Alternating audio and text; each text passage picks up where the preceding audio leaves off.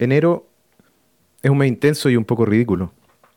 Todavía parece que estuviéramos en 2018, todavía decimos este año cuando queremos decir el año pasado. Y da la sensación de que todo es una preparación para el verdadero comienzo del año, en marzo.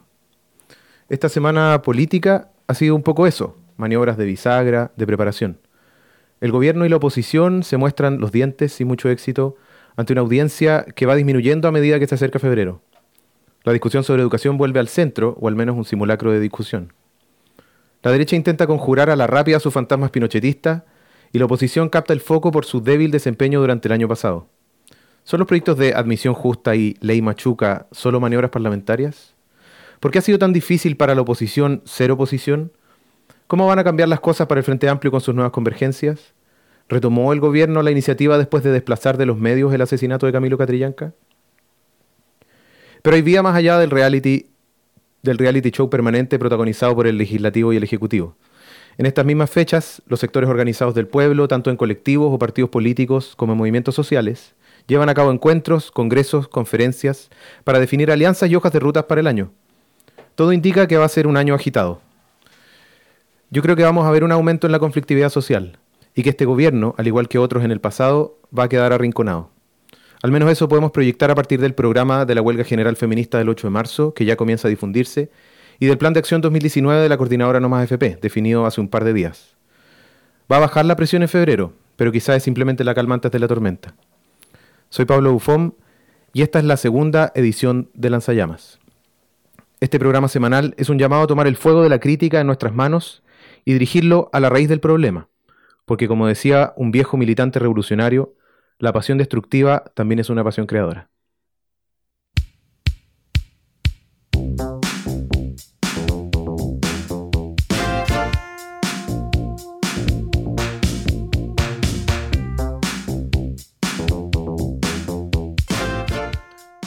Y con eso le doy la bienvenida a mi panel de invitados, Karina Noales, abogada, militante de la tendencia socialista revolucionaria, y Camilo Broski, militante del movimiento autonomista y concejal de Ñuñoa. Hola Karina, hola Camilo. Bueno, son, quiero aclarar esto, son las 7.13 y eso quiere decir que estamos en vivo, estamos transmitiendo en vivo y en directo desde los estudios de Radio Proyección en el Centro Social y Librería Proyección. Lo que vamos a hacer hoy día, ojalá, es revisar al menos, pero también quizás despedazar la semana política. Además quiero agregar que hoy día, 21 de enero, recordamos y celebramos a George Orwell, escritor y militante internacionalista que falleció en un día como hoy, no sé si tan caluroso como hoy, probablemente no, eh, en 1950. Y quiero que recordemos y celebremos su legado de aguda crítica y de compromiso intelectual con la lucha revolucionaria. Algo que este programa también espera estar a la altura, espera ser. Bueno, a partir de lo que les planteaba hace un rato, pareciera ser que algunos elementos en la, en la semana política, la aprobación de la ley de migración no hace tanto, la presentación del proyecto de admisión justa, las cifras macroeconómicas, la situación en Venezuela, todo el show en torno a Guzmán, parece que fueron configurando un cuadro, al menos un cuadro, visualmente, en el que se desplaza el caso del asesinato de Camilo Catrillanca y con ello la presión sobre el plan Araucanía, que parece ser, y lo planteamos la semana pasada, es como el verdadero rostro del asesinato de Camilo Catrillanca, el verdadero rostro del plan Araucanía y parece que el gobierno puede retomar la iniciativa. ¿Cómo lo ven ustedes? Bueno, recuerdo que mm, a mediados del año pasado más o menos, el Partido Socialista denunciaba al gobierno por encontrarse en una situación de sequía legislativa. Esa fue un poco la, creo, la expresión que utilizó. Y hay que tener cuidado con lo que uno desea, porque si bien eh, el asesinato de Camilo Catrillanca supuso un conflicto de la mayor relevancia para el gobierno y para el país y pudo exponer de manera muy cruda eh, y explícita por cadena nacional eh, tanto los montajes como la impunidad con la que actúa el Estado chileno respecto del pueblo nación mapuche. Pareciera que hay ciertos aspectos de la agenda eh, del gobierno que no, que no han visto ningún contrapeso serio ni tampoco se han detenido en todo este tiempo. Por un lado, el gobierno eh, responde con algunas maniobras, ¿no? Sacando al, general director de carabineros y otras cuestiones por el estilo. Eh, blinda de todas maneras al ministro del Interior, Andrés Chadwick. Y esto en, en, el Congreso ahora de la UDI fue muy explícito.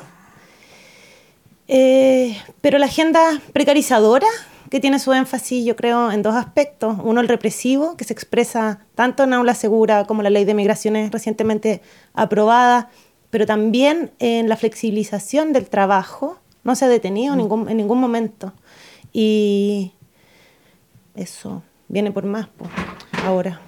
Yo creo que ahí hay, varios factores que se conjugan, ¿ah? o sea, y, que van más allá de, los hechos de la semana, o sea, incluso va, desde antes del tema del asesinato del, del Peña Catrillanca.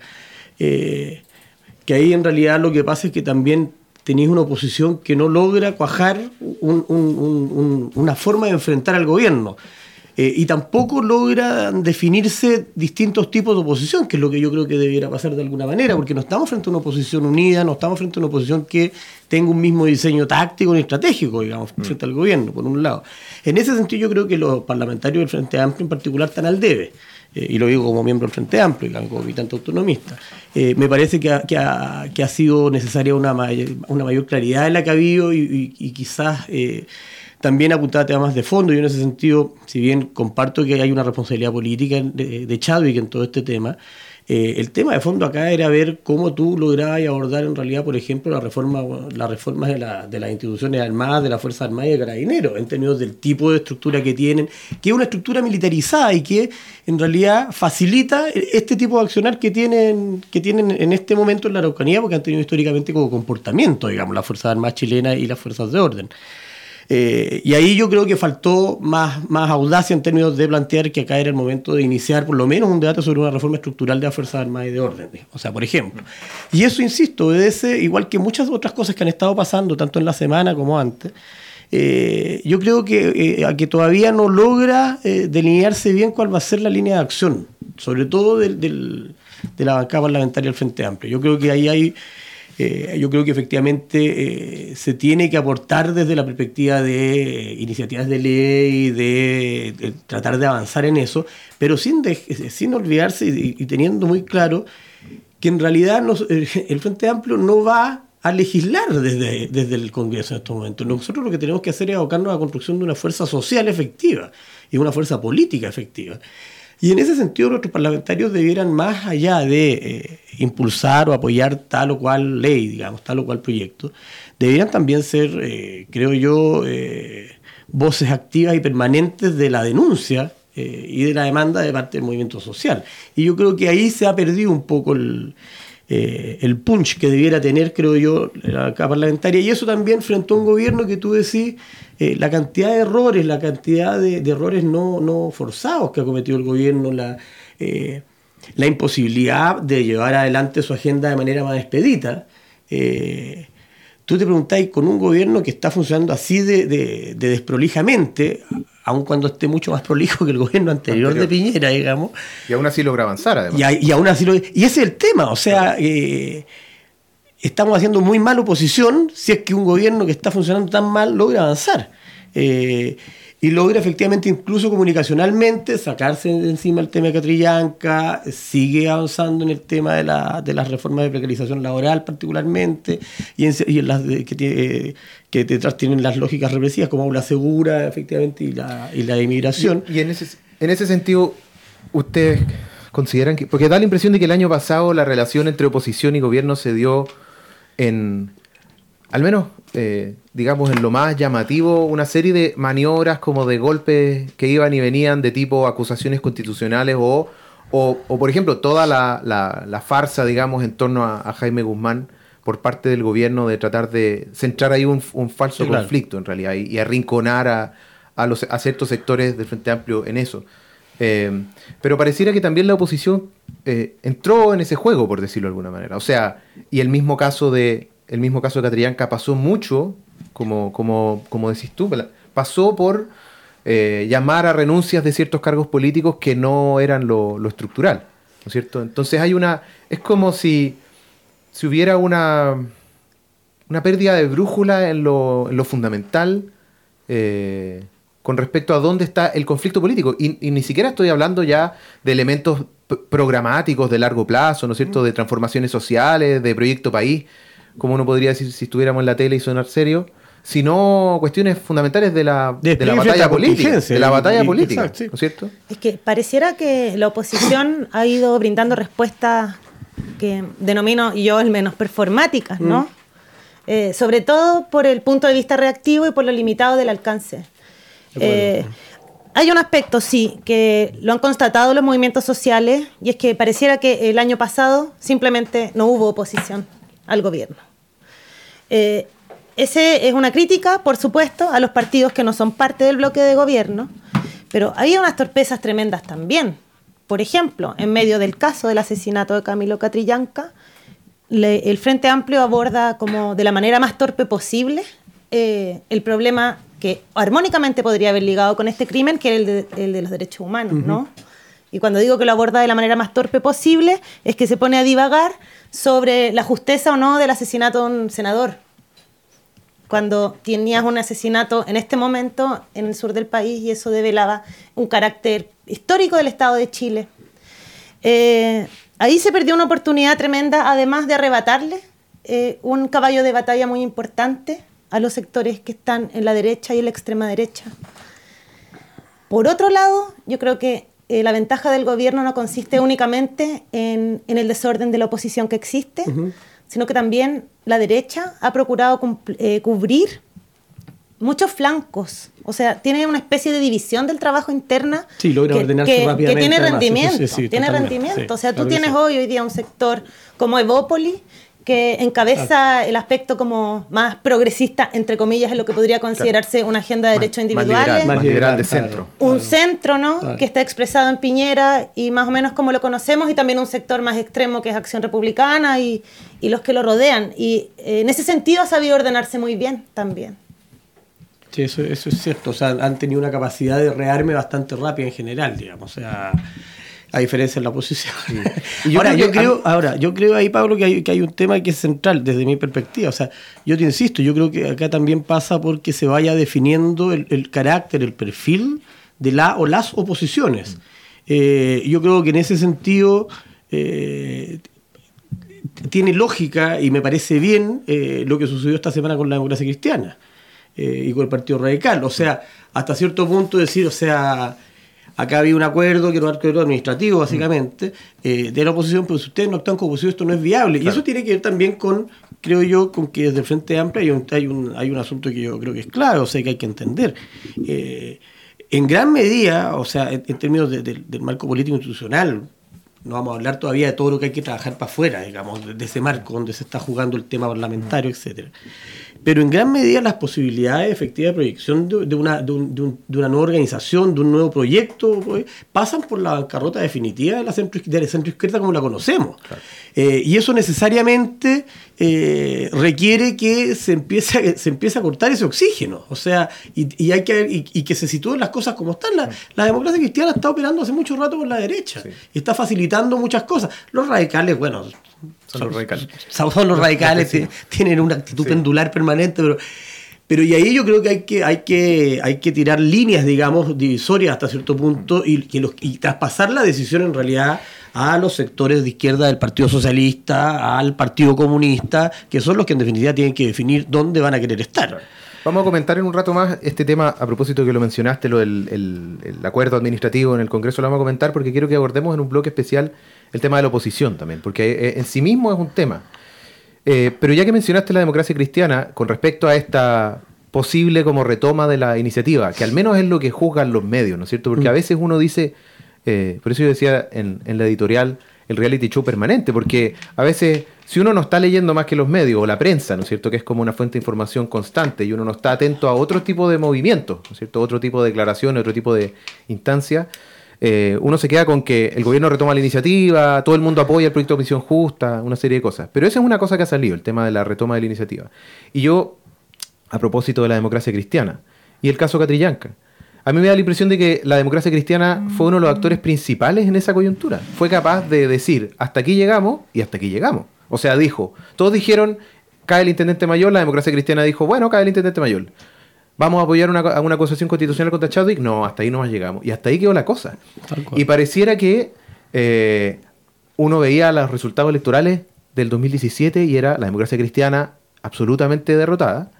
Eh, pero a lo largo del año, y sobre todo con el cambio de, conducción con Fuad Chain, logró la ADC retomar un lugar, a pesar de su espacio minoritario en la...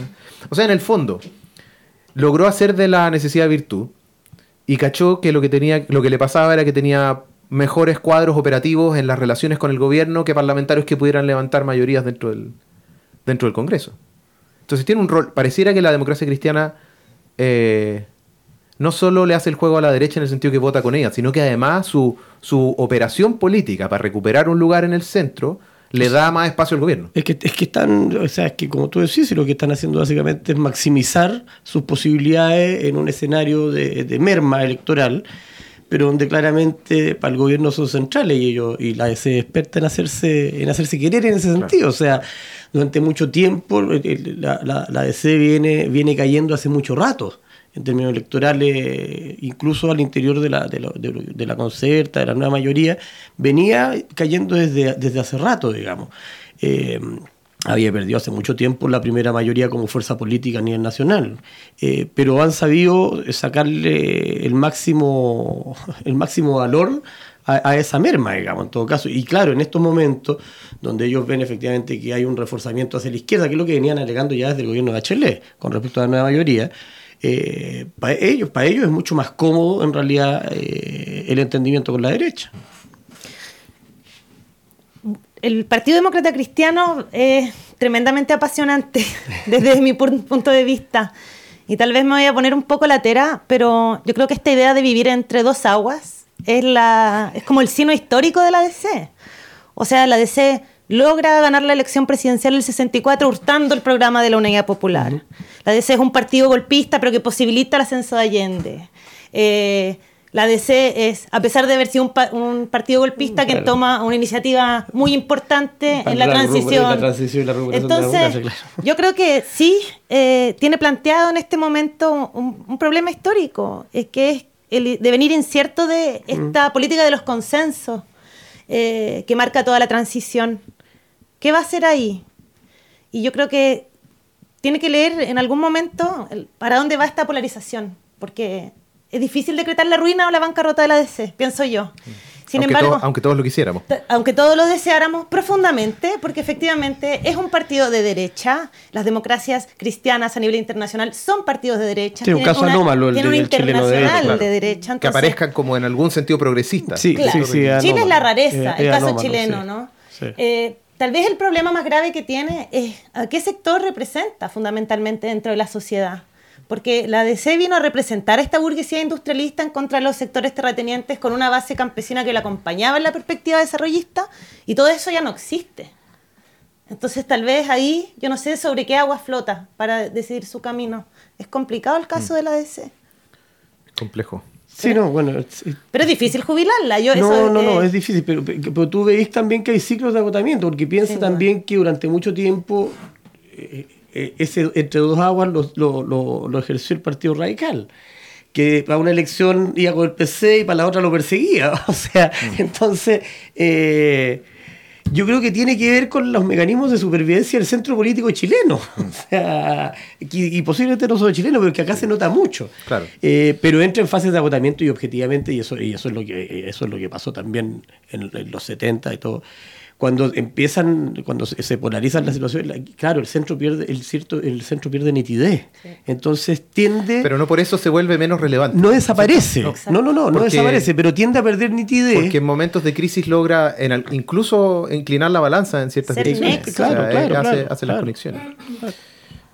Vamos a ir a una pausa musical. Y este, eh, como estamos concentrados en la semana política chilena, no vamos a tener comentario internacional, pero este va a ser el comentario internacional. Y a propósito de el Brexit, Vamos a escuchar a los Clash y London Calling.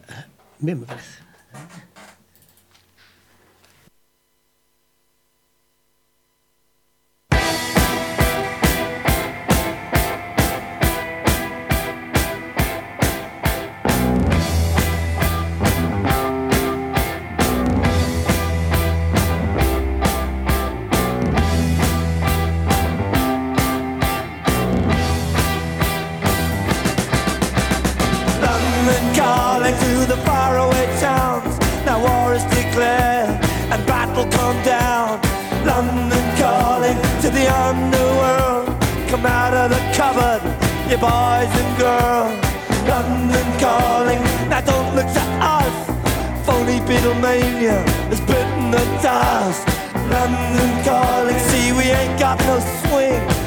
For the rain and the truncheon thing.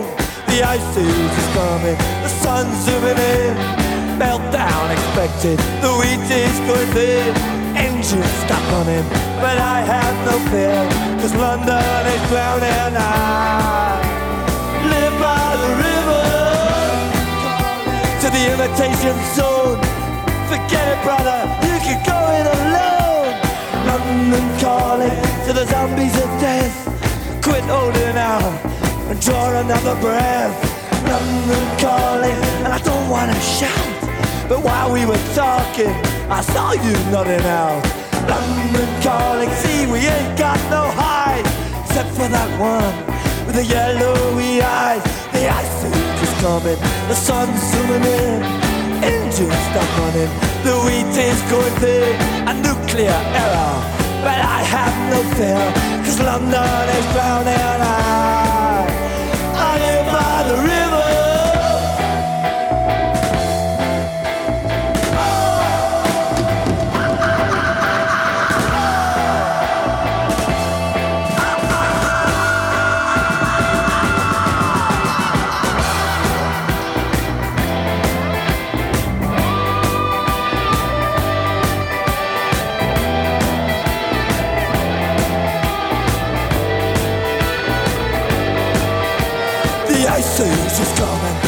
on zooming in, engines stopping it.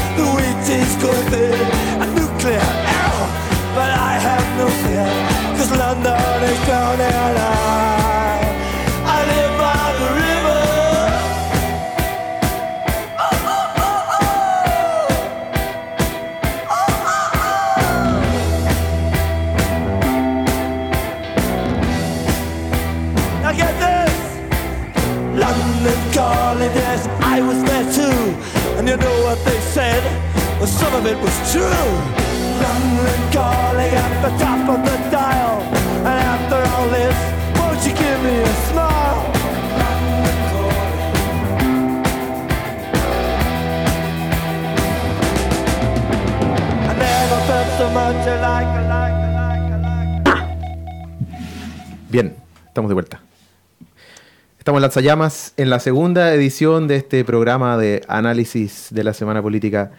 Estoy con Karina Noales y Camilo Broski. Quiero que le echemos una mirada a algunas joyas de frases que escuchamos esta semana, como la ministra de Educación, Marcela Cubillos, planteando que la educación es un derecho, y eso lo aceptamos todos, y por eso es que respetamos el derecho a que el esfuerzo sea reconocido. ¿Qué les parece? O, o, por ejemplo, que, o, o, ¿no es cierto? El, que hay que eh, a- a ayudar, ¿no es cierto? Y acompañar a la industria de la educación y esas cosas que del presidente uno ya... ¿no es Está acostumbrado. Uno no espera nada de él y aún así logra decepcionarnos. Pero me llama la atención y estuve leyendo ayer, no sé si la vieron la entrevista de Marcela Cubillo en el Mercurio. Ella es una experta en retórica y en sobre todo en sofística, porque especialista en dar vuelta a las cosas le plantean que hay eh, evidencia clara de que los hijos de padres que fueron a la universidad tienen un vocabulario más amplio y mejores posibilidades educativas. Y ella dice que, bueno, por eso es que hay que concentrarse en la educación inicial y no tanto en la educación superior. Sí, la misma cara que puso Camilo de ¿qué? Es la que puse yo leyendo eso.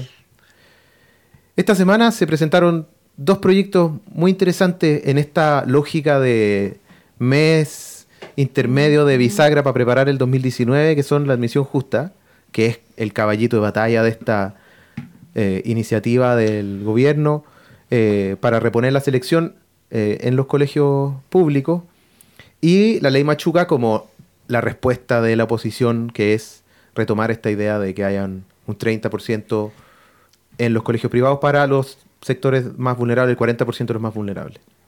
Y yo la pregunta que me hago es, ¿de qué estamos hablando realmente? Porque pareciera que hay una maniobra política detrás de ambas, ¿no es cierto? Ah, en la semana pasada, cuando recién apareció la admisión justa, el comentario era algo así como, Bueno, el gobierno está planteando este proyecto porque va a servir como moneda de cambio. O sea, tiramos este volador de luces, se arma la pelea y después decimos, bueno, lo echamos para atrás y pero apruébennos la modernización tributaria, la reforma de pensiones, etcétera, etcétera.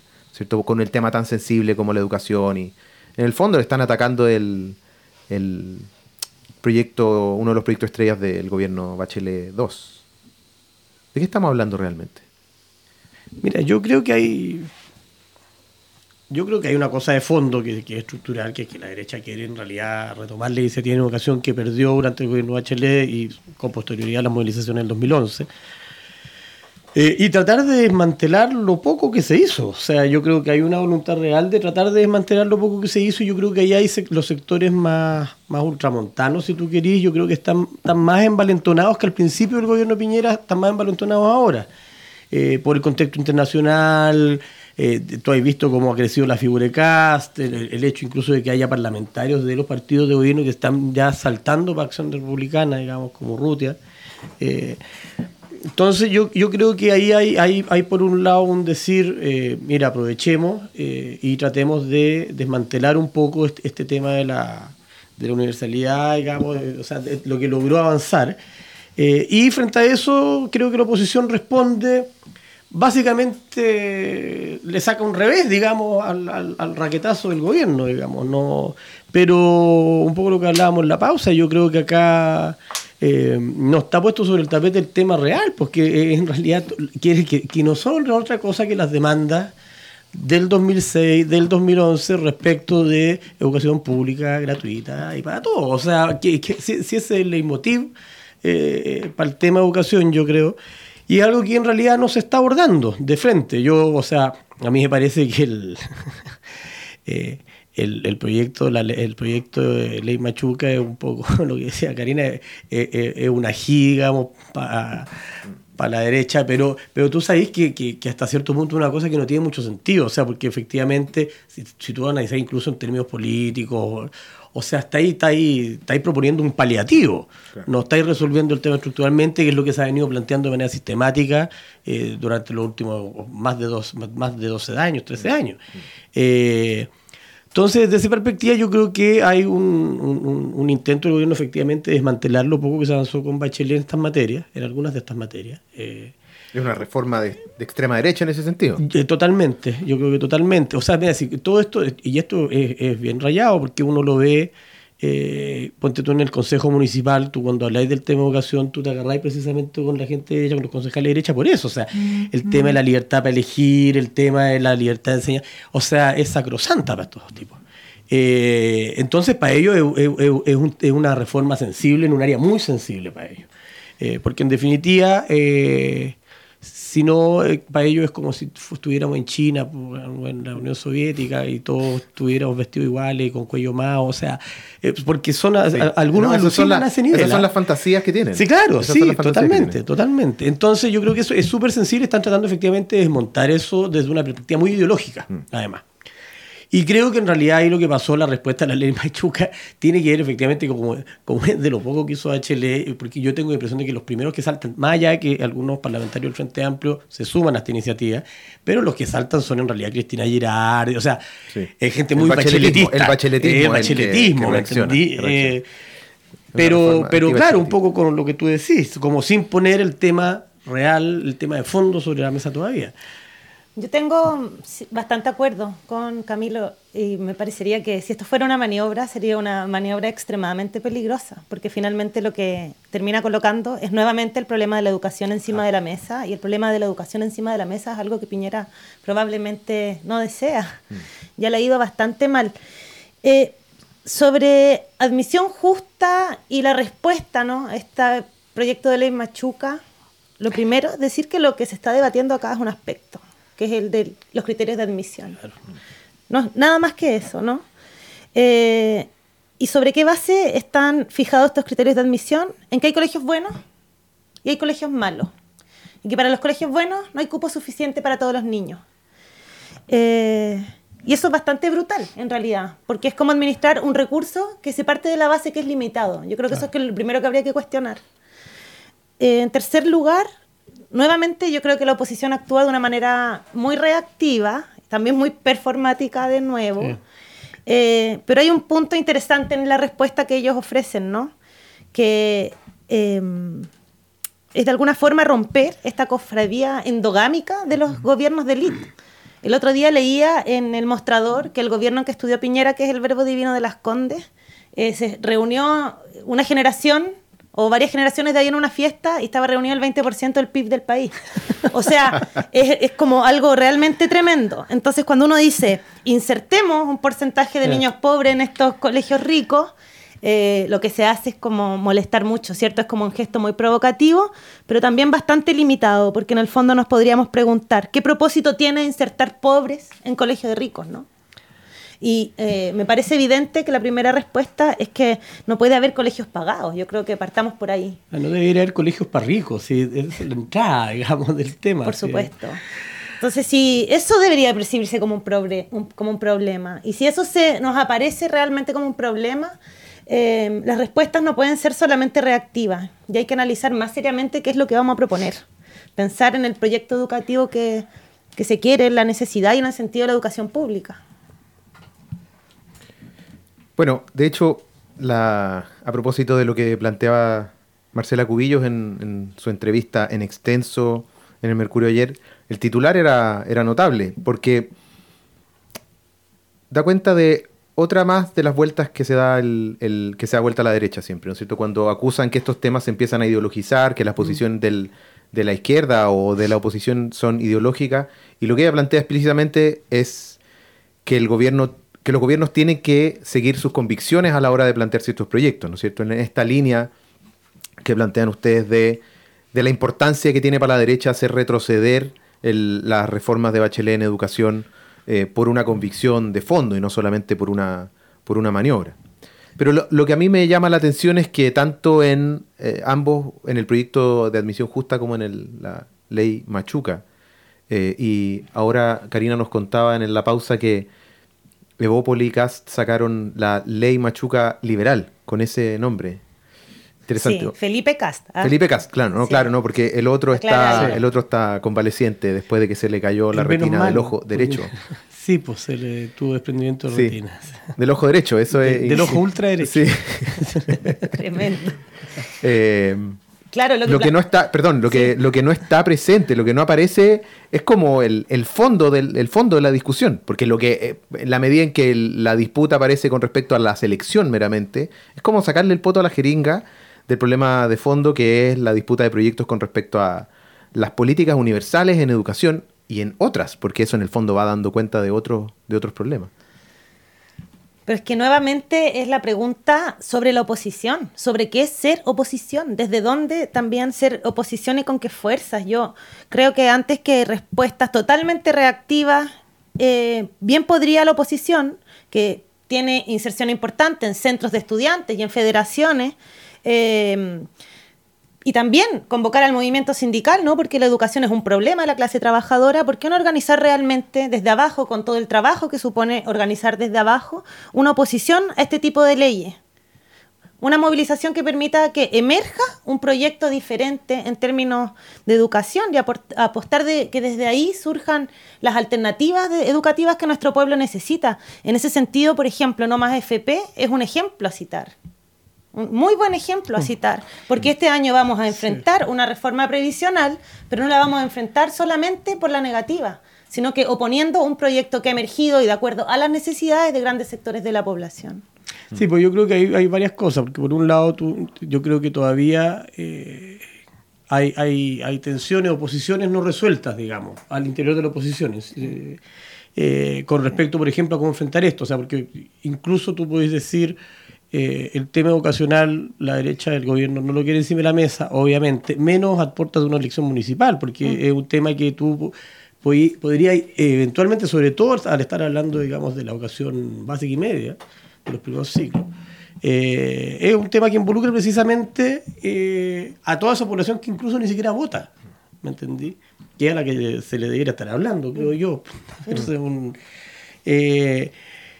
pero claramente no hay una definición al respecto en términos de cómo enfrentarlo, digamos, porque también tenéis que pensar que, está bien, los procesos de trabajo por abajo son mucho más trabajosos, valga la redundancia, eh, tienden a ser más sólidos, como no más FP, pero también los niveles de desgaste a los que se enfrentan son altísimos, no más FP siendo una cosa fantástica contra la cual yo creo que es inviable hablar, digamos, pero hay un nivel de desgaste hoy día en no más FP que no es menor también, ¿me entendí? Y siguen siendo eh, diseños de acumulación, para ponerlo de alguna manera, que no logran involucrar todavía a los sectores eh, efectivamente más lejanos de los espacios de participación democrática e institucional.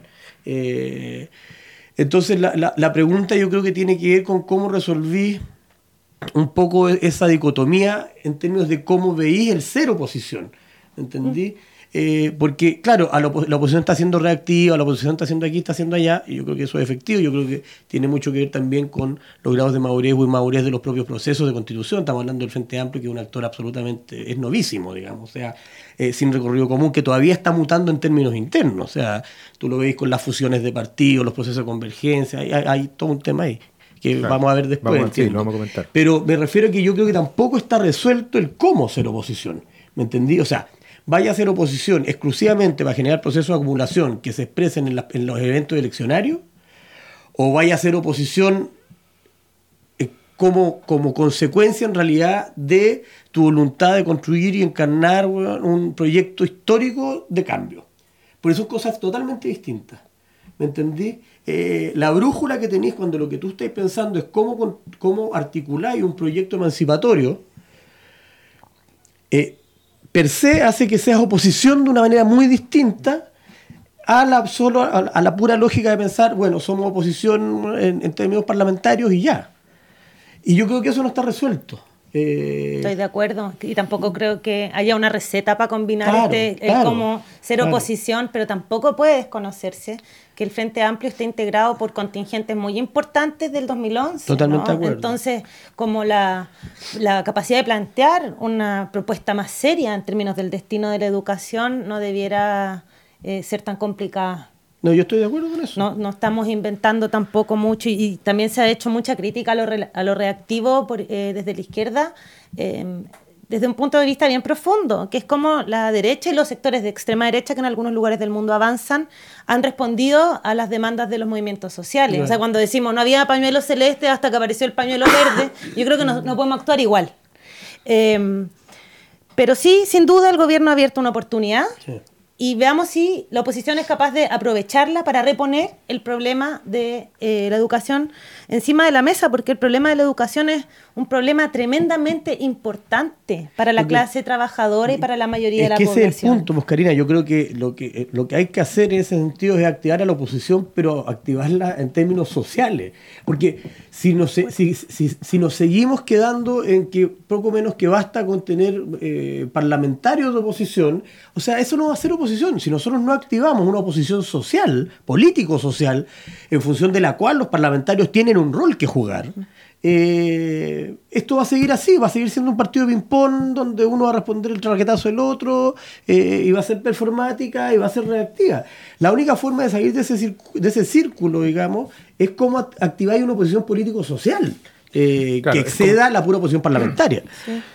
Estamos en un, en un ciclo en un ciclo de, de luchas que se abrió con el 2006-2011 que ya no da quizás para, un modelo como de una mera oposición política, que uno veía que era posible que hubiera oposición y decir hay una oposición firme, fuerte, solamente desde los, desde los partidos que están ahí en el Parlamento. Yo no sé si terminamos esta parte del tema. No, por supuesto que no. Hay algo que no quería, es que lo venía pensando cuando caminaba hacia Radio Proyección, la radio de los movimientos sociales.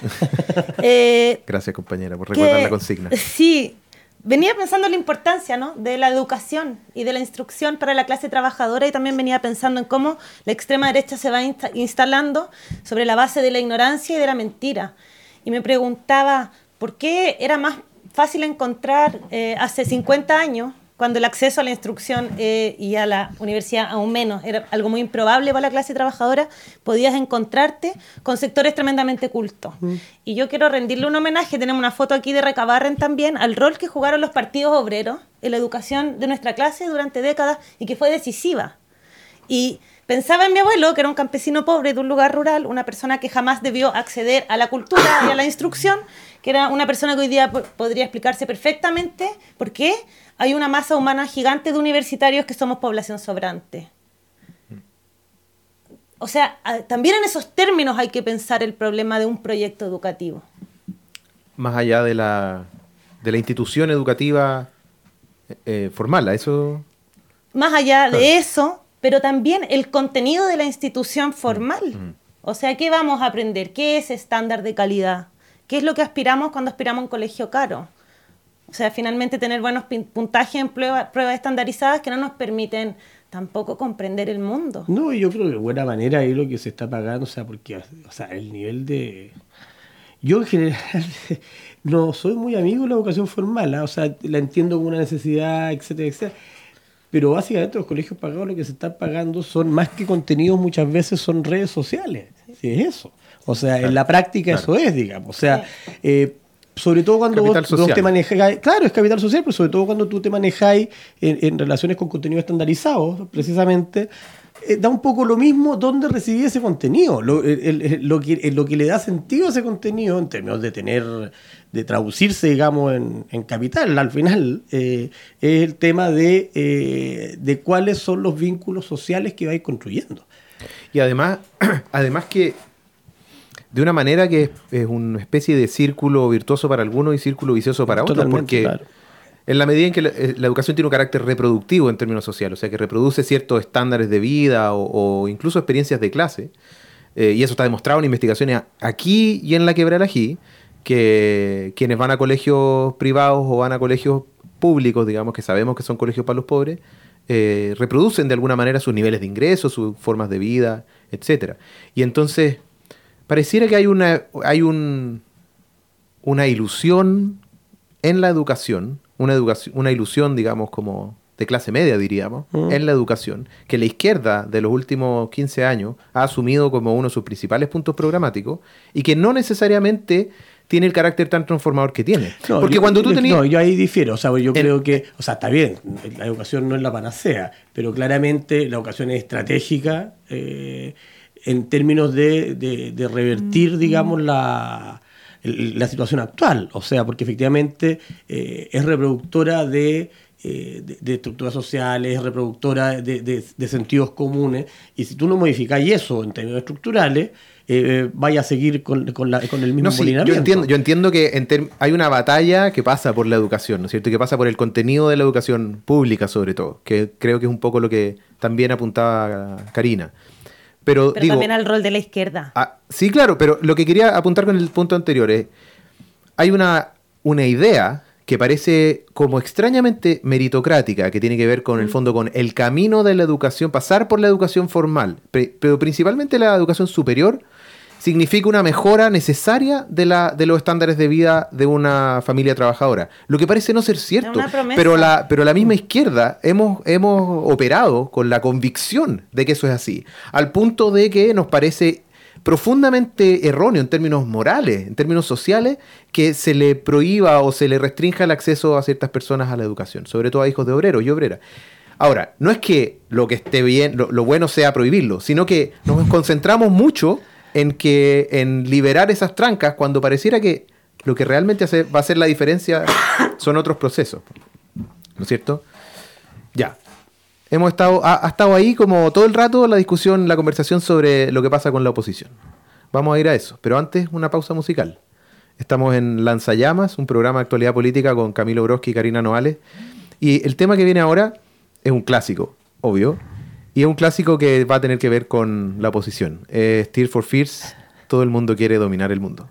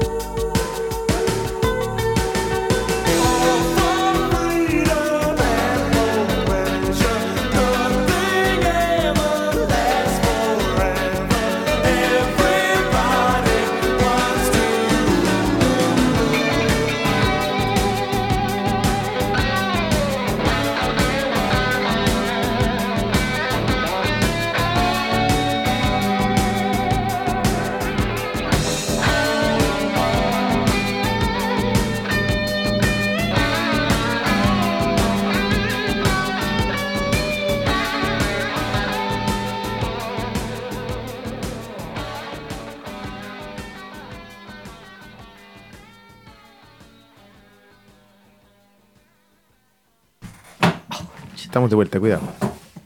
No se nos caiga, bro. No, problemas de equilibrio. Estamos de vuelta en Lanzallamas con Camilo Broski y Karina Noales. Estamos comentando la semana política, ya pasamos por la iniciativa política del gobierno y apareció el tema de la oposición. Hablamos sobre la admisión justa, ley machuca, maniobras, proyectos educativos y apareció la oposición. Y ahora sí vamos de una. ¿Qué es lo que está pasando con la oposición en Chile? Pareciera que el 2018, si uno leía las las mismos balances del año, y uno empieza a leer las entrevistas que tienen carácter de balance, pero también de proyecciones, este fin de semana, veíamos que la oposición en todos lados sale haciendo autocrítica sobre lo que le falta. Eh, quizás los únicos que salen con algo, con un saldo un poco más positivo es el, Frente Amplio que aparece planteando ciertas consolidaciones, cosa que contrasta con el, digamos, las peleas internas en RD y, eh, en fin, y la dificultad de poner un, proyecto sobre la mesa, como comentábamos antes. Pero hay, algo ahí en la, en la oposición que le fue difícil el año pasado. La hipótesis que manejamos en el bloque anterior parece que, que, había, teníamos consenso en eso, es que estamos en un momento en el que hacer mera oposición política, uno diría, que en esto quiere decir específicamente oposición parlamentaria. Sí, oposición parlamentaria. Desde, los partidos, claro, Que ser meramente oposición parlamentaria no, no da. No basta. No basta. ¿Qué es lo que falta, Karina? ¿Qué es lo que falta para hacer oposición parlamentaria? No sé, es una pregunta, es una pregunta, perdón, difícil. Eh, ¿O qué es lo que falta? Yo diría para hacer una oposición efectiva. es que depende qué entendamos por ser una oposición efectiva. Yo creo que en este momento una oposición efectiva eh, debiera fijarse por meta frenar, por lo menos, algunos proyectos que son especialmente graves para la condición de la mayoría de la población del país. Sin embargo, parece que recién ahora eh, retoma un poco la ofensiva al Frente Amplio, metiéndole presión a la DC, ¿no? diciendo que básicamente es un partido que vota todos los proyectos del gobierno. Denunciaban que han votado a favor 27 proyectos muy importantes del gobierno y que por tanto eran un partido de derecha por la vía de los hechos. Y eso Personalmente me parece que es adecuado, que es un paso importante. Es de especial importancia denunciar a la DC como un partido de derecha porque parece que estamos en tiempos en que la impresión sobre los partidos se define más por lo que estos dicen de sí mismos que por cómo actúan. Ah. Entonces, eso está súper bien. Em, ¿Hacia dónde va? Tal vez ahí Camilo pueda tener más luces, porque es una pregunta que yo me hago, porque la DC es un partido tremendamente más poderoso que todo el FA junto. Sin embargo, el FA aprovecha su ventaja numérica en la Cámara eh, de Diputados para hacer esta presión. Em, pero yo siento que todo el mundo quiere sacar a la DC del medio, ¿no? Es un poco lo que hizo el PC mientras existió la nueva mayoría. Entonces, irá esto como encaminado a formar nuevas alianzas, a ir despejando el campo de la oposición para acercarse más al PS, al PC sin el lastre de la DC, porque tal vez ese no es un camino que yo considere adecuado para lo que estamos hablando, que es cómo ser oposición, ¿no? Mira, yo ahí habría que ver. Yo, yo creo que acá lo. O sea, yo que por lo menos al interior del FA, digamos, yo creo que todavía hay un proceso de, eh, de, de decantación. O sea, eh, el FA yo creo que todavía no es un espacio eh, cerrado en términos de que esté, de que esté finiquitado como su estructura, su, su composición, eh, es cosa de lo que está pasando. O sea, en este momento tenéis las elecciones de RD, que tuvo su congreso, donde efectivamente descartó el tema de hacer pactos con, con lo que era la, la, nueva mayoría, digamos. Por un lado, por otro lado, tenía esta, esta convergencia que hubo entre poder e izquierda autónoma, que armaron este partido común eh, tenía un proceso de convergencia en marcha entre eh, izquierda libertaria, movimiento autonomista, Sol y Nueva Democracia. Eh, entonces yo creo que todavía el hay varias cosas que esperar. yo creo que hay varios procesos que están en marcha que hay que ver qué pasa. procesos de, convergencia que tienen que decantar, procesos de, definición de conducciones partidarias que tienen que decantar y esclarecerse mapas internos, digamos. Eh, Y que eso va de la mano, creo yo, también con un proceso de mayor maduración política, eh, de mayor claridad de los roles que cada organización tiene que jugar un poco al interior del FA, porque tú podéis ver que en el FA hay ciertas, eh, hay ciertas polaridades que desde mi punto de vista son virtuosas en la medida en que funciona. O sea, yo no pretendo que el FA sea una coalición ni un frente, digamos, solo de izquierda. Yo creo que en términos tácticos está bien que hay un sector pongamos eh, liberal, progresista liberal, eh, liberal progresista, como se prefiere. Un sector, ¿Y con eso te referías a RD? Pienso en RD, pienso en el Partido Liberal, eh, pienso que hay otro, otro, otro sector donde estamos más bien los que estamos convergiendo en este momento, eventualmente también la gente del nuevo Partido Común, eso habrá que verlo. Eh, un sector que está más anclado en la lectura más, más clásica, donde está igualdad, está los compañeros y compañeras del MDP, y tiene una lectura más de izquierda, más, más ortodoxa, más dogmática, si queréis más clásica, prefiero decir más clásica. Me cargan las palabras dogma y, y ortodoxia. Eh, me generan un poco urticaria. Eh, entonces yo creo que eso tiene que cantar y eso, y eso va a definir también un proceso y va a permitir, creo yo, madurar procesos y madurar formas de enfrentar el, tema. Creo que lo que era la nueva mayoría ahí el tema es mucho más confuso eh, claro, los medios agrandan mucho los cagazos en el FA porque obvio, tienen que hacerlo y hay harto rol no forzado, estamos de acuerdo. Pero los niveles de desencuentro, nivel de lo que era la nueva mayoría, son, son, son bastante más radicales. Mm. Eh, o sea, tú sabéis que ya no vaya a tener sentado muy difícil que tengáis sentado nuevamente a la DC con el PC, eh, por ejemplo.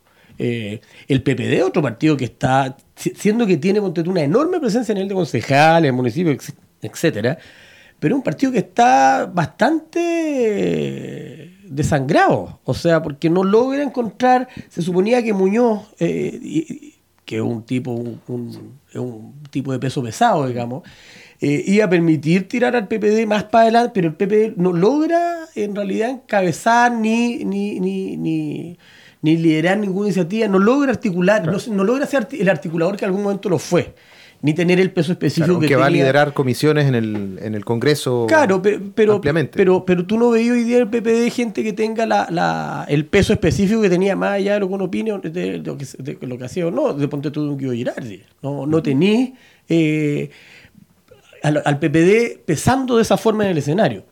Eh, yo creo que el PC está muy en la parada y tratemos de ir todos contra la derecha. Yo creo que eso al PC le acomoda en este momento. El PS yo creo que está en una situación complicada, porque para el PS es complicado estar sin la S también. Eh, y claro, puede estar la tentación de rearticular un eje de centro izquierda más hacia acá. Pero yo creo que todo eso todavía no está, no está en la agenda. Bueno, el, PS ha eh, sido uno de, los, uno de los partidos que ha planteado desde hace un rato ya, desde que Lizalde llegó a, ser a, la, eh, a la conducción del partido, una alianza amplia desde la democracia cristiana hasta el Frente Amplio. Sí, claro. o sea, ellos y sostienen ese proyecto. Bueno, como y se levantó esto de convergencia progresista, pero es que ahí hay ciertas cosas que son relativamente inviables. O sea, yo veo prácticamente imposible una alianza, sea por omisión, sea, sea el tipo que sea, con sectores como el PPD o la democracia cristiana y aparte del Frente Amplio, por lo menos la mayoría del Frente Amplio. Lo veo muy difícil, lo dificulto. Eh, no estoy expresando una opinión personal, es algo que yo en términos de, de ver en términos de análisis uno lo, ve particularmente difícil. Hay un, o sea, el Frente Amplio de un bloque extremadamente constelado cuando emerge va de alguna forma ya consolidando bloques al interior, estabilizando de alguna forma tendencias menos dispersas y em, bueno, esta constelación favorecía evidentemente a RD, ¿no? que no solo em, se ha presentado como el partido más eficiente en términos de mm. rendimiento electoral, sino que también el más propenso a adaptarse como a una lógica de administración de lo que existe, ¿no? Entonces, está muy bueno que, se consoliden estos contrapesos dentro del bloque. Sin embargo, hay cuestiones que, configuran un poco para dónde podría ir la mm. idea de una oposición más amplia. Y lo digo porque este sábado, 20, 20 creo, no, 19, cuando se lanzó Comunes como espacio, se invitó especialmente a los presidentes del Partido Socialista eh, y, comunista. Entonces yo me pregunto, ¿qué señal es esa? O sea, ¿qué es lo que se trata de decir cuando se decide invitar a los principales líderes de estos partidos? Em, me lo pregunto honestamente, ¿no? Sí, Sí, yo creo que todos nos lo preguntamos. Yo también O me sea, llamó la es- es atención. y la pregunta es. como- y- señal, Y la ¿no? pregunta, claro, la pregunta es si es una. Una de tantas que vimos a lo largo de este año, señales como de respetabilidad política de, de algunos Sí. sectores del Frente Amplio. ¿No es cierto? Que, o sea, Pero no es que solo... es como. No, no, yo lo que quiero decir es que eso está. Está, hay una actitud que parece ser común en algunos sectores que están ahí como Hay una etiqueta. instalados, una etiqueta que se respeta quizás demasiado. Pero mira, hay una palabra que se Tam- ha manoseado mucho, que es madurez. Y por madurez, pe- todas las entrevistas de Giorgio Jackson, él dice la madurez, nos falta madurez. Y madurez es una traducción directa como de eh, representar esta imagen de serios y de Sí, sí, sí, sí. gobernabilidad. Em,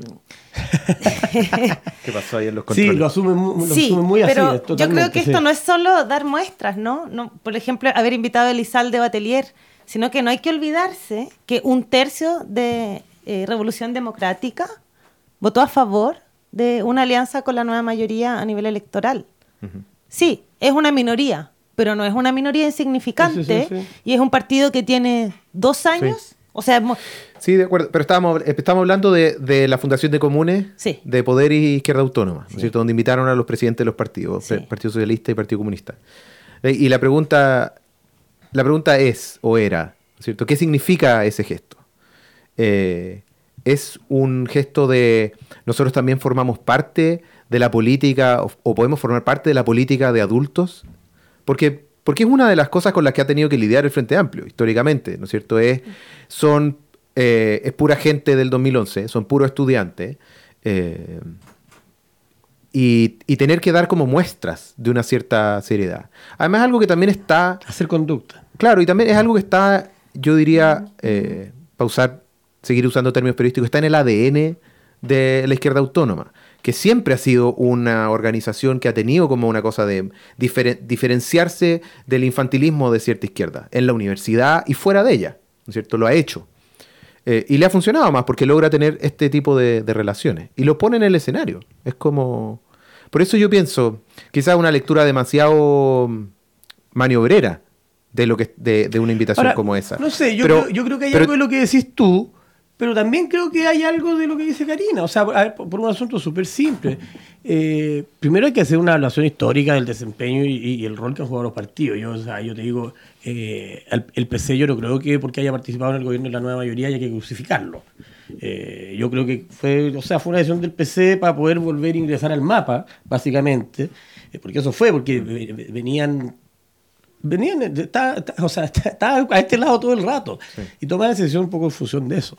Eh, yo no podré hacer la crítica, pero yo creo que, o sea, eh, creer que el PC y el mundo comunista es un mundo que está fuera del ámbito de la izquierda, yo creo que es un error. O sea, yo creo que eso hay que, para mí es como claro en ese plano. Eh, se podrían tener millones de diferencias eh, con respecto a, a las formas de que, o sea, a, a su operatoria bueno, en términos históricos, incluso, etcétera. Eh, lo digo eso, lo, lo digo como excomunista, digamos, además. Eh, pero yo creo que no hay, no hay dolo en eso. Eh, con el Partido Socialista pasa una cosa que para mí es un poco distinta porque yo ahí distingo entre, entre lo que son las conducciones del Partido Socialista y lo que es la militancia socialista. Yo creo que ahí hay, hay cierto nivel de distinción. Eh, sobre todo porque en el Partido Socialista hay, sectores que son abiertamente neoliberales. O sea, cuando tú pensáis en Garretón o pensáis en Correa, o etcétera, son, cuadros que son cuadros, aunque no sean de, conducción electa, digamos, son cuadros de conducción, son cuadros del partido, y son tan totalmente del lado del empresariado, tan totalmente del lado del capital, para poner los términos más antiguos. Eh, entonces ahí, claro, ahí puede haber una diferenciación mayor. Eh, pero yo entiendo que se hagan esos gestos, incluso en términos políticos, porque entiendo también, porque hay un, hay, un tema que para mí lo planteé antes, yo creo que es central eh, para la posibilidad de proyección del Frente Amplio y de cualquier proyecto de izquierda, es central lograr la bancarrota de lo que conocemos como centroizquierda en Chile, de eso que se llamó concertación y que después se llamó nueva mayoría. Y eso exige eh, también atraer a sectores eh, que estuvieron ahí también Ya, a, a- o sea, a- eh, a enrumarse detrás de otro tipo de Ya, o sea, es proyectos. una, es una maniobra política de más, de, de más, de más No profunda, sé, no digamos, más profunda. No, porque- te, no te lo podría decir porque yo en realidad no, Claro. no sé qué habrán estado pensando. Pero, pero, No, pero sí, no, puedo, tiene que puedo tratar de entenderlo, digamos. ¿Y ustedes, Camilo? Tú estás en, en el movimiento autonomista y estás en un proceso de convergencia. Sí. ¿Tú sé que hay seis, siete tesis que Creo- de alguna manera reúnen seis. Son seis tesis que reúnen a distintos como sectores dentro. Son, mira, es que está todo claro porque hay- expresan sensibilidad, expresan, eh, ponte tu izquierda libertaria, tiene una tesis como izquierda libertaria, sectores, distintos sectores de, eh, internos, corrientes internos del movimiento tienen, eh, han levantado tesis, algunos sectores, nosotros, por ejemplo, yo estoy en un sector que es una corriente que levantó tesis en conjunto con sectores de Sol, con Sol y con sectores de Nueva Democracia y otros sectores de- del movimiento autonomista. ¿Cómo se, se llama? llama? eso. Eh, unidad de mayoría se llama la, la- la tesis que nosotros presentamos.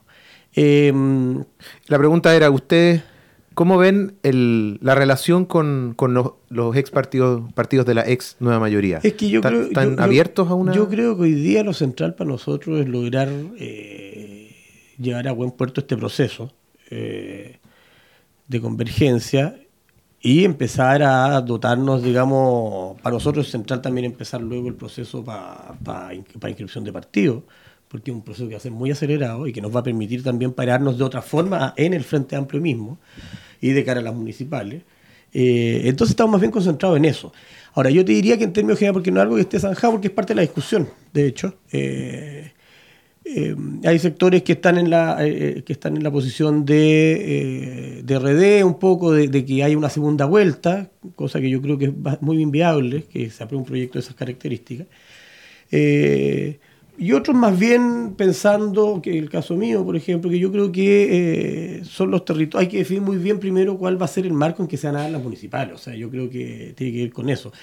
En general yo te diría que no hay un- una una correlación interna, si queréis, muy propensa como a, a- a tragarse el todo contra la derecha. Eso yo creo que está más o menos descartado como eslogan, ¿me entendí? Yo creo que eso no es, no corresponde. O sea, nosotros tenemos nuestro domicilio en el Frente Amplio, eh, hay sectores que piensan en lo de la segunda vuelta, pero no, pero tampoco hay mucha gente pensando con pactos por omisión ni nada, pero pues yo creo que eso es algo que todavía no está, por lo mismo que te digo, yo creo que estamos en una situación media líquida todavía. Eh, tanto el Frente Amplio como, eh, como oposición, digamos. O sea, yo creo que ha estado, ha estado medio enrarecido también el ambiente, porque han pasado cosas que no son cualquier cosa. Lo de Catrillanca no fue cualquier cosa, ¿me entiendes? O sea, por ejemplo. Eh, lo, lo del tema de la ley de migración tampoco. O sea, hay, hay, un, hay un clima medio enrarecido y yo creo que falta que, que canten muchas cosas, tanto en el Frente Amplio como en sus organizaciones, como en la oposición en general. Eh, ahora, eh, yo insisto, eh, volviendo a la pregunta inicial con respecto a, a qué tipo de oposición y cómo construirla, yo insisto en que yo- si no logramos construir una oposición eh, político-social, eh, no vamos a hacer una oposición efectiva. Y en esa oposición político-social tenemos- vamos a tener que ser capaces, por ejemplo, de encontrarnos con la gente del PC, con la gente eh, de base del PS, con la gente que no está hoy día participando en los espacios democráticos institucionales. O sea, eh, ahí es donde va- vamos a poder construir efectivamente mayoría efectiva. Porque yo creo que es purio construir mayoría solo dentro de los espacios de representación democrática como el Parlamento, si tú no eres capaz efectivamente de construir mayorías sociales. Claro. Eh, Y, y en ese sentido, Karina, hemos planteado que, que la, la- una tarea de la oposición para poder salir de este, digamos, de este pantano en el que se encontró este año por reducirse de alguna manera a lo- a la- al espacio del Parlamento, hemos planteado que tiene que ver con abrirse a, los- a las organizaciones sociales, a los sectores organizados que no están en, ese, en esos espacios. ¿Tú por dónde, por dónde ves que está como la, la- la- algunas de las claves de esos sectores organizados o movilizados? Hablamos de la, huelga del 8 de marzo, la coordinadora FP como dos espacios que de alguna manera cristalizan avances en ese sentido, que tienen potencial de conformar programa opositor y, y sectores organizados. Eh, Mira, a mí me llama profundamente la atención una cosa, porque efectivamente los movimientos sociales o en el mundo social nos encontramos personas de tendencias terriblemente diversas. Terriblemente diversas. O sea, estamos hablando hasta personas que no se sienten de izquierda. Entonces yo creo que esa es, es- es una constatación, no es como algo tautológico decir tenemos que estar de acuerdo como el movimiento social de construir con quien sea. Sí, efectivamente esa es la composición hoy de la inmensa base social que se compromete por lo menos con eh, movimientos muy amplios como Nomás FP o incluso dentro del movimiento feminista. Hay sectores totalmente incompatibles como en términos ideológicos que sabemos que tenemos que pelear juntas también. Entonces, la pregunta tal vez desde el punto de vista más eh, de la esfera institucional o parlamentaria es, ¿a quién le hablamos cuando hablamos de constituir oposición? O sea, las señales políticas, ¿a quién se las estamos enviando, cierto? ¿Queremos comunicarles a otros que somos responsables o queremos también comunicarle a esta eh, tremenda eh, gente que está comprometida en ejercicios de dinamizar la política desde los sindicatos, desde muchos lugares de organización, eh, que otra alternativa de oposición es posible, porque en realidad todas las políticas de continuidad que se ofrezcan, yo creo que le hacen un flaco favor a la lucha contra la derecha, ¿no? Totalmente.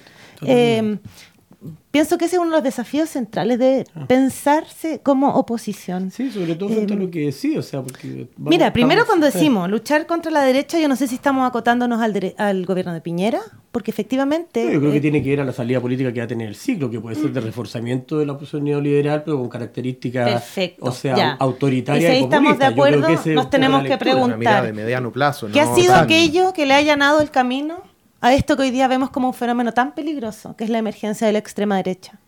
Y me parece que una política de consenso en que la nueva mayoría y Chile Vamos eh, gobernaron o colegislaron el 96% de las leyes más fundamentales de los no últimos solo en 30 Chile. años, no solo en O Chile. sea, porque acá lo que hay también, eh, o sea, eh, la alza de ultraderecha tiene mucho que ver con las expectativas generadas por gobiernos reformadores moderados que no cumplen esas expectativas y que se mimetizan con las prácticas políticas Exacto. del neoliberalismo, la- el clientelismo, la corrupción, etcétera. O sea, claramente yo creo que hay una responsabilidad en lo que se podría llamar, digamos, yo prefiero hablar de gobiernos reformadores moderados porque no sé si son exactamente socialdemócratas, eh, eh, pero, pero es eso, o sea, Social liberales, les digo yo. claro, claro, claro, que es un poco eso, o sea, Pero al final ese es un poco el- co- como el tema de, no, no es posible escindir categóricamente las señales de oposición que damos a otros partidos de oposición versus las señales que le damos al mundo De o a los movimientos sociales.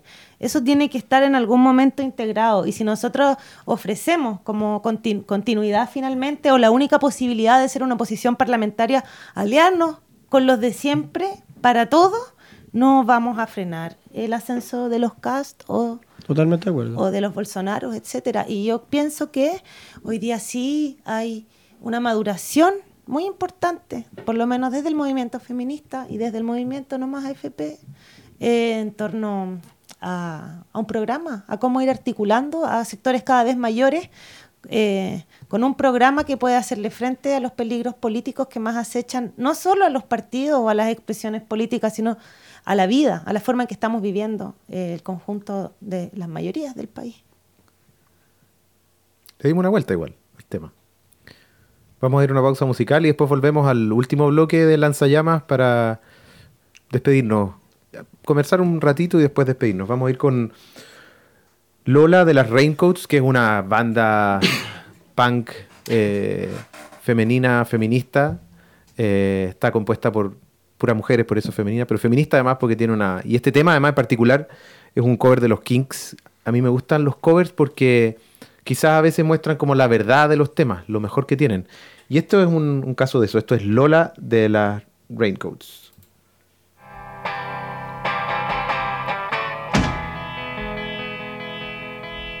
I met her club down in drink and it tastes just like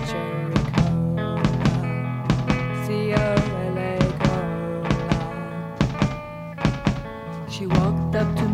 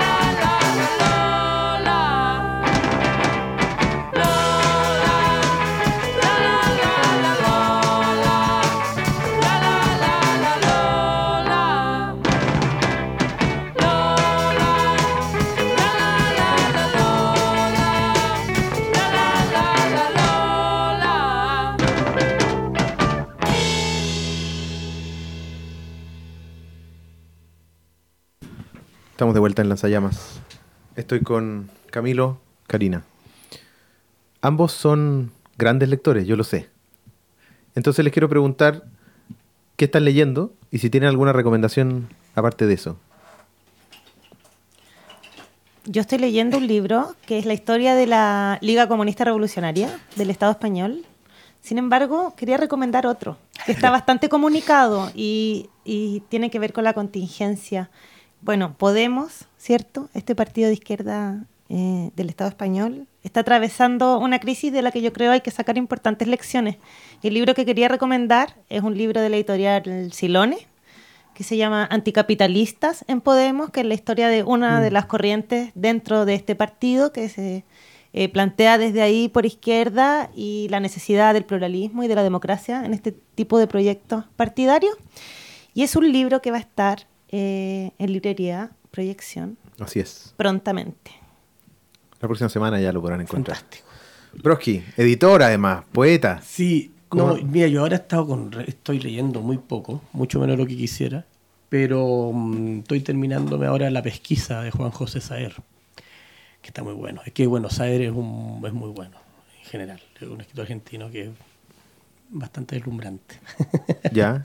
¿Y qué es una, es una novela? es una novela Ya. pequeñita, eh, donde sale un personaje más o menos eh, asiduo en las novelas de Saer, eh, pero que va, va contando en realidad dos historias en paralelo, porque eh, él vive en París y vuelve, vuelve a, la, a la provincia argentina a arreglar la venta de una casa, digamos, hace 20 años en París. Eh, y se encuentra con sus amigos y les va contando una historia que sucede en París que es sobre eh, un asesino de ancianas. Eh, y en paralelo está toda la situación de él de vuelta en Argentina y, y- y por ahí vamos, está, está muy bueno. ¿En qué, Suena editor- muy y en- entretenido. sí, ¿en qué editorial está? Eso, déjame ver, espérate.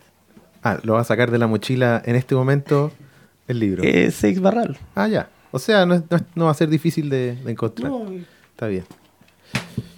Yo les cuento que estoy leyendo Ritos de Interpretación de un sociólogo de la música que se llama Simon Frith. Y es muy interesante porque es una compilación de artículos de, un- de este tipo británico que lleva años estudiando como sociología de la música y se pregunta por el valor de la música popular en la discusión académica y todo eso.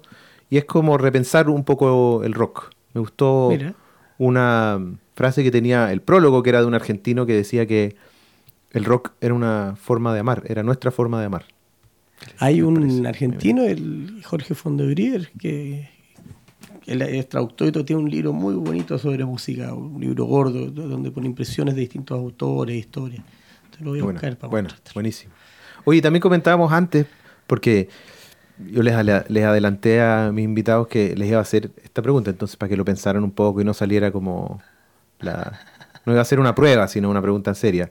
Comentábamos también que la- las series eran a veces un reemplazo de la lectura cuando uno está con poco tiempo y quiere llegar a acostarse y ver un rato una serie.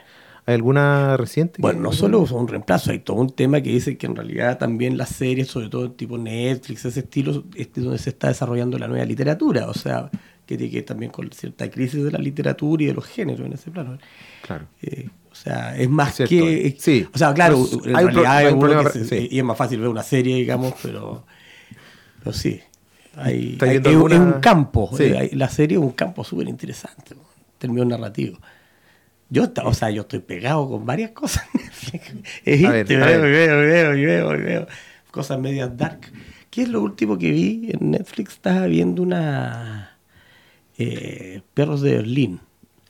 Fue una de las cosas que estaba bastante bien. Que era. No, bueno, hay que verla. Eh, hay otra que se llama Marcella, que es de una detective que, es- que ella es súper psicótica, es una detective inglesa. Inglesa, sí, sí, Sí. la vi por ahí en Eh, el catálogo es infinito. de- interesante. Eh, bueno, y Peaky Blinders, que es fenomenal. Una de- esa una las que la hace tiempo. ya. clásicas ya de Netflix. Sí, claro. ¿Y tú, Karina? Me da mucha vergüenza. Lo que pasa es que Viendo por quinta vez Friends. no, estoy viendo por Que primera algo que- vez algo que Friends. hacemos mucho. Ah, Lo que pasa es que no tengo una cultura televisiva Ya. muy desarrollada. Afortunadamente mi, mi familia no, no había mucho eso presente y ya estaba como abajo, ¿viste? Cuando hay chistes, hay cosas y ilusiones Ah, permanentes claro, como los claro, Simpsons. claro. Y dije, voy a ver Friends y, y lo decidí como para no estar abajo tanto de la cultura televisiva y segu- segundo porque son capítulos cortos. Y en general, Sí, cuando me pongo a ver series, me duermo. Ah, mira. Entonces es un formato Yo me desvelo. que resultó muy cómodo. No, yo puedo empezar a ver cuatro veces un capítulo de algo largo. No, no, no, yo, yo me pongo a ver algo Y no termináis. Y, si me agarra, me duermo a las 3, Una de las 4. peores cosas que tiene Netflix. Sí, sí. Sí. Eso estoy viendo. Está bien. Está bien.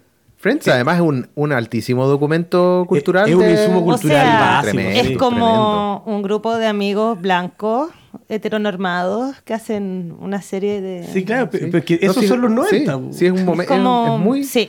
Y, además, y las, Sí. preguntas, las preguntas siempre que salen es como, ¿cómo carajos lograban pagar ese, ese, esos lofts, esos departamentos en Manhattan?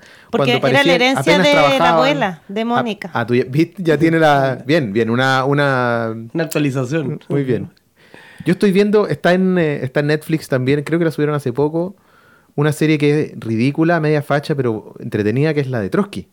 Ah, ya. ¿Y qué tal? ¿Está- ¿Es media facha, sí? Yo la recomiendo por, por lo mismo, porque es ridícula, porque Trotsky es una especie del guerrillero del amor, que, es cierto? que se mete con todo el mundo, le gana a todo el mundo, deja en silencio a todo el mundo, siempre tiene una respuesta para algo. Ah, pero eso era así, pero, Ah, pero al mismo tiempo, pero al mismo tiempo eh, es facha, o sea, claramente eh, está pensada con una perspectiva muy crítica donde Trotsky, Lenin y todos los otros aparecen como, primero, herramientas del imperio alemán en el primer momento, ¿no es cierto? Antes de 1905, financiados por el imperio. Eh, y por otro lado, como con un nivel de pragmatismo que no es solo realismo político, es que es como una cierta perversión, como que disfrutaran, como si Trotsky disfrutara queriendo hacer de la violencia una partera de la historia, así como a la fuerza. Eh, aún así, la recomiendo porque es entretenida y uno no tiene por qué dejar de ver las cosas fachas, es como hay tantas. Oye, sí, ahora que pusiste el tema y el programa comenzó con una efeméride Así es. de George Orwell. Y había- y hay otro efeméride Sí. hoy día. Hoy día, hace 95 años, falleció Lenin, Vladimir Ilich Ulyanov, ¿no? Y bueno, no podía quedar fuera de la efeméride Obvio. un evento de ese tipo. Tremendo, tremendo. Bueno, hasta aquí llegamos con Lanzallamas. Pueden encontrar este mismo programa, lo que están escuchando en este momento, en la página web de la radio Proyección, radio.libreriaproyección.cl.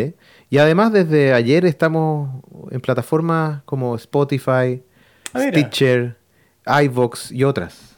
Eh, ¿Cuánta modernidad? es así, tal cual. Pronto vamos a estar en iTunes, probablemente. La gracia que tienen esas plataformas es no solo que uno puede escucharlas en línea o en el celular con la aplicación, sino que además uno puede descargar los podcasts automáticamente y te avisa cuando llega hay nuevos episodios. Si, si estuvieran suscritos a Spotify hoy día, mañana probablemente les llegaría eh, la noticia de que está el nuevo programa de Lanzallamas. Síganos además en Facebook, los invito para la próxima semana, vamos a tener un panel impecable igual que hoy. Y sigan escuchando la Radio Proyección, una radio para los movimientos sociales. Nos vemos. Gracias por estar aquí. ¿eh? Gracias a ti, Pablo.